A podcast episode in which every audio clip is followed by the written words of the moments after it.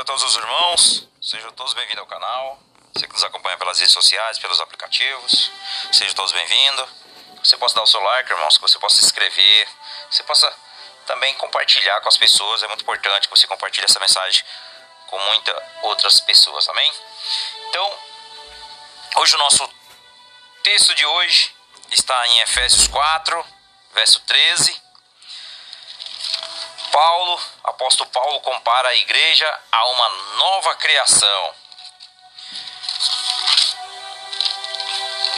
A doutrina também Paulo fala sobre a análise desse livro, o tema doutrinário, em especial a unidade dos, a unidade dos crentes. Então, o apóstolo Paulo, ele foi muito usado por Deus, e essa unidade no corpo de Cristo, principalmente no verso 13, que diz assim: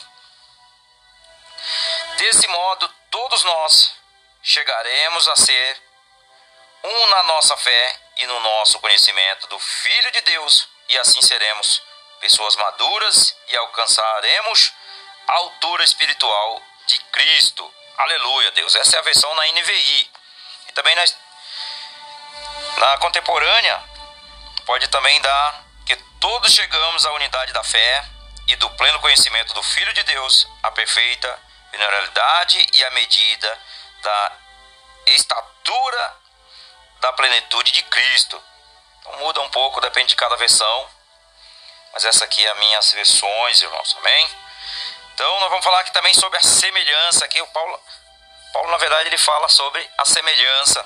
A semelhança de semelhança a Cristo, conhecimento, maturidade espiritual, a plenitude de Cristo, da perfeição e da unidade.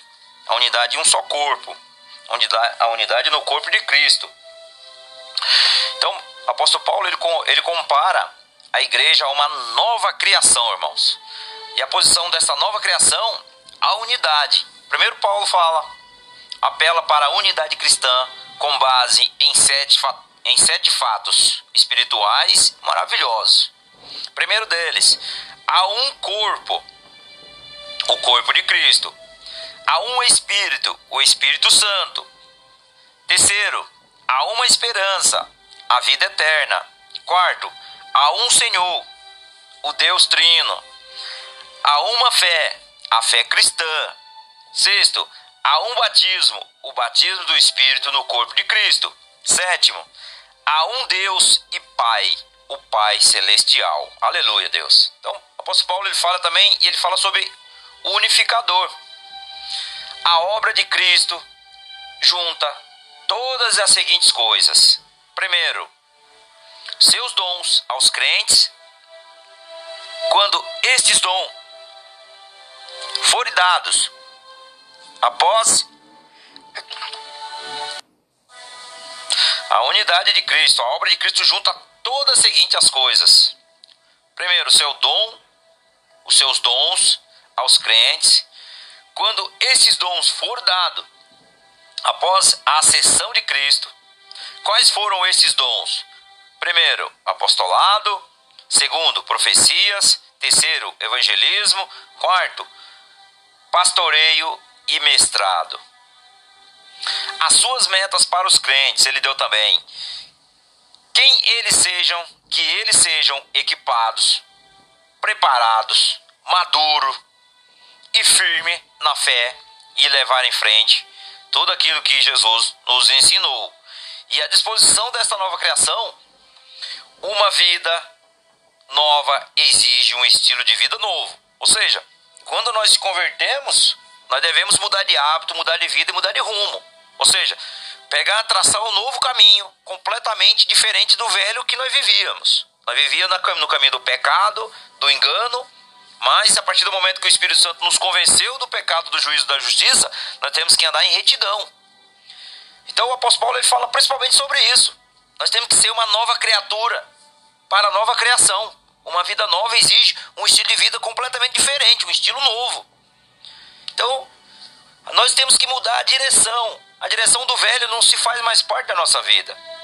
Então, se nós formos viver, nós teremos viver na nova criação, mas também de um estilo de vida novo.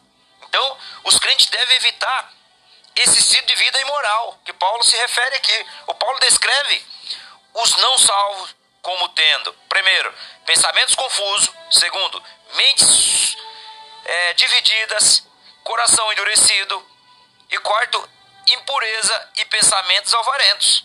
Isso aqui é o apóstolo Paulo falando, irmãos. Então, ele está falando o quê? Que nós precisamos, que os crentes devem adotar um estilo de vida espiritual completamente diferente do que se vivia. Ou seja, nós vivemos na contramão do mundo. O mundo vive de uma forma, nós estamos indo completamente ao contrário deles. Porque nós não andamos mais no mundo. Então nós temos que ter o quê? Nós temos que ter metas, traçar metas completamente diferentes do que nós vivíamos. Um estilo de vida diferente. Então esse é o dever de ter e renovar e renovar as nossas atitudes e pensamentos espirituais. Deve despojar-se dos velhos homens, incluindo incluindo a mentira, a ira do a ira descontrolada, o roubo, o desejo corrupto, o atos que entristece o Espírito Santo. Então nós devemos revestir-se do novo homem, incluindo a verdade, a honestidade, ajuda aos necessitados, edificação do próximo, bondade e compaixão, perdão.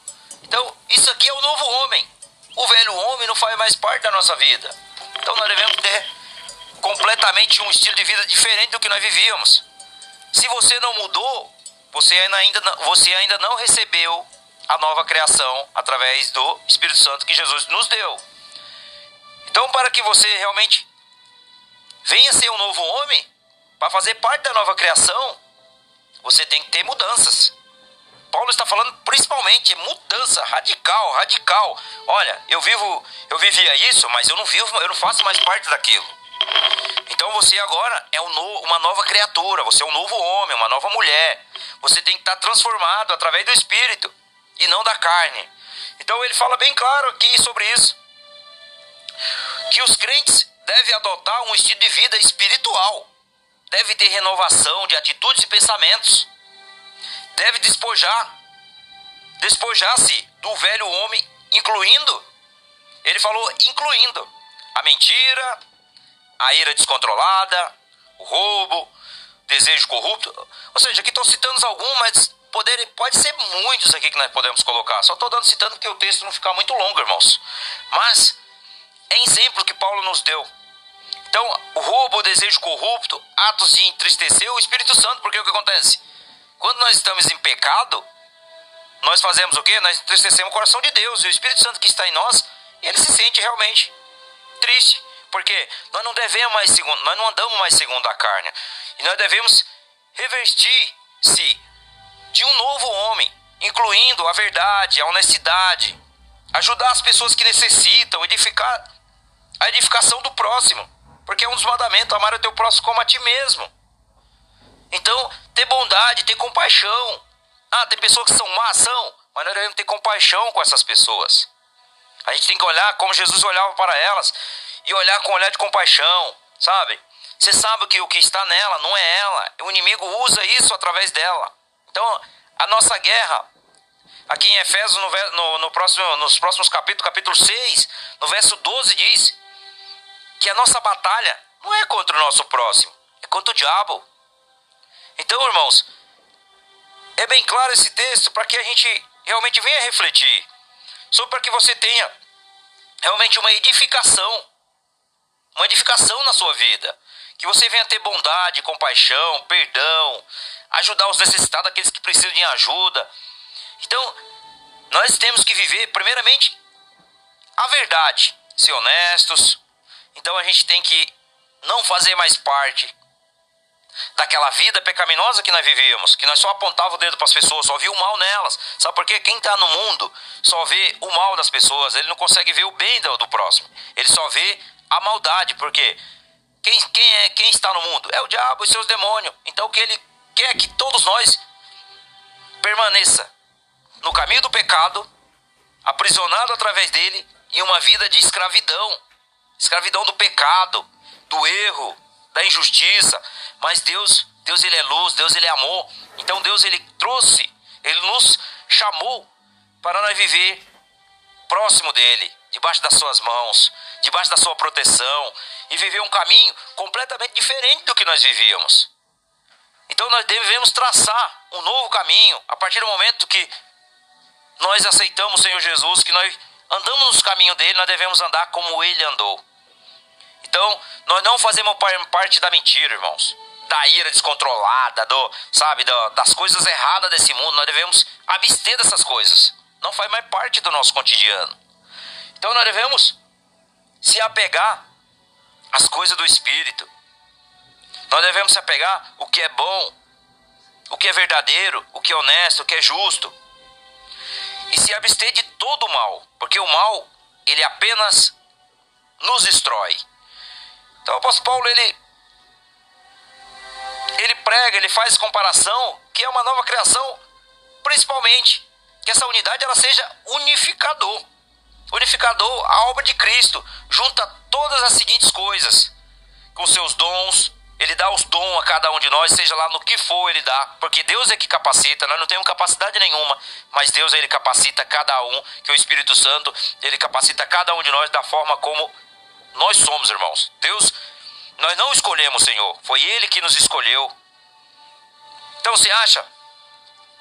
Então quando você olha para sua vida, olha para a vida passada, pode ter certeza que você só olha para trás e você só vê destruição, coisas ruins, maldade, tudo que nós vivíamos, nós vivíamos no caminho do erro, no caminho do engano, na obscuridade, nas trevas. Era isso que nós vivíamos.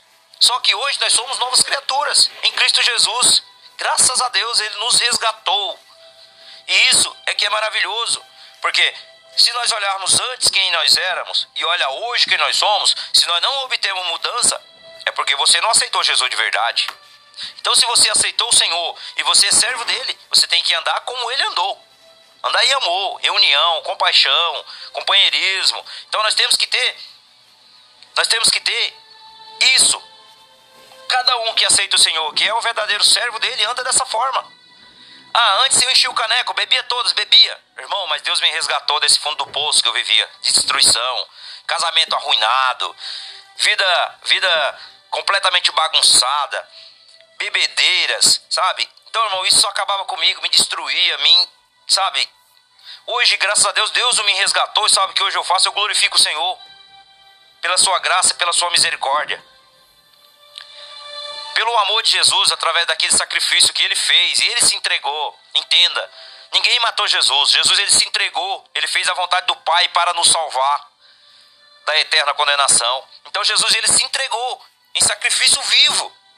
Foi lá como cordeiro, através daquela cruz e se entregou por mim e por você. Isso é que é maravilhoso. Como Deus age nas nossas vidas, irmãos, para transformar. Como Jesus fez, transformou água em vinho. Foi isso. Então isso é um milagre. Então hoje reflita sobre essa palavra. Se você faz parte da unidade do corpo do Senhor, viva a verdade acima de todas as coisas. Não tente se enganar pelas coisas que o mundo te oferece, pelas coisas que Satanás oferece. Normalmente ele, você vai viver de migalhas. Por que você vai viver de migalhas? Porque você quer viver no caminho das trevas. Então se afaste das trevas e venha para a luz. E Jesus, ele é o caminho, ele é o único caminho, ele é o único acesso ao Pai. Então a sua vida pode ser transformada da sua família, da sua casa, do seu trabalho, dos seus vizinhos, dos seus familiares, dos seus amigos, todas as pessoas, irmão, se transformam. Mas isso, alguém tem que ter mudança na sua casa. Alguém tem que tomar atitude, dar o primeiro passo. E se nós não fizermos isso, nós vamos permanecer no engano, no erro. Amém? Vamos orar? Pai, hoje eu só quero te agradecer, te agradecer por todas as dádivas que o Senhor tem nos dado. Que o Senhor cuide de cada um de nós com muito carinho, como sempre o Senhor tem cuidado, Pai. E eu creio, no nome de Jesus, Senhor, que tudo é para a tua honra e tua glória. E assim que nós oramos, no nome de Jesus. Amém.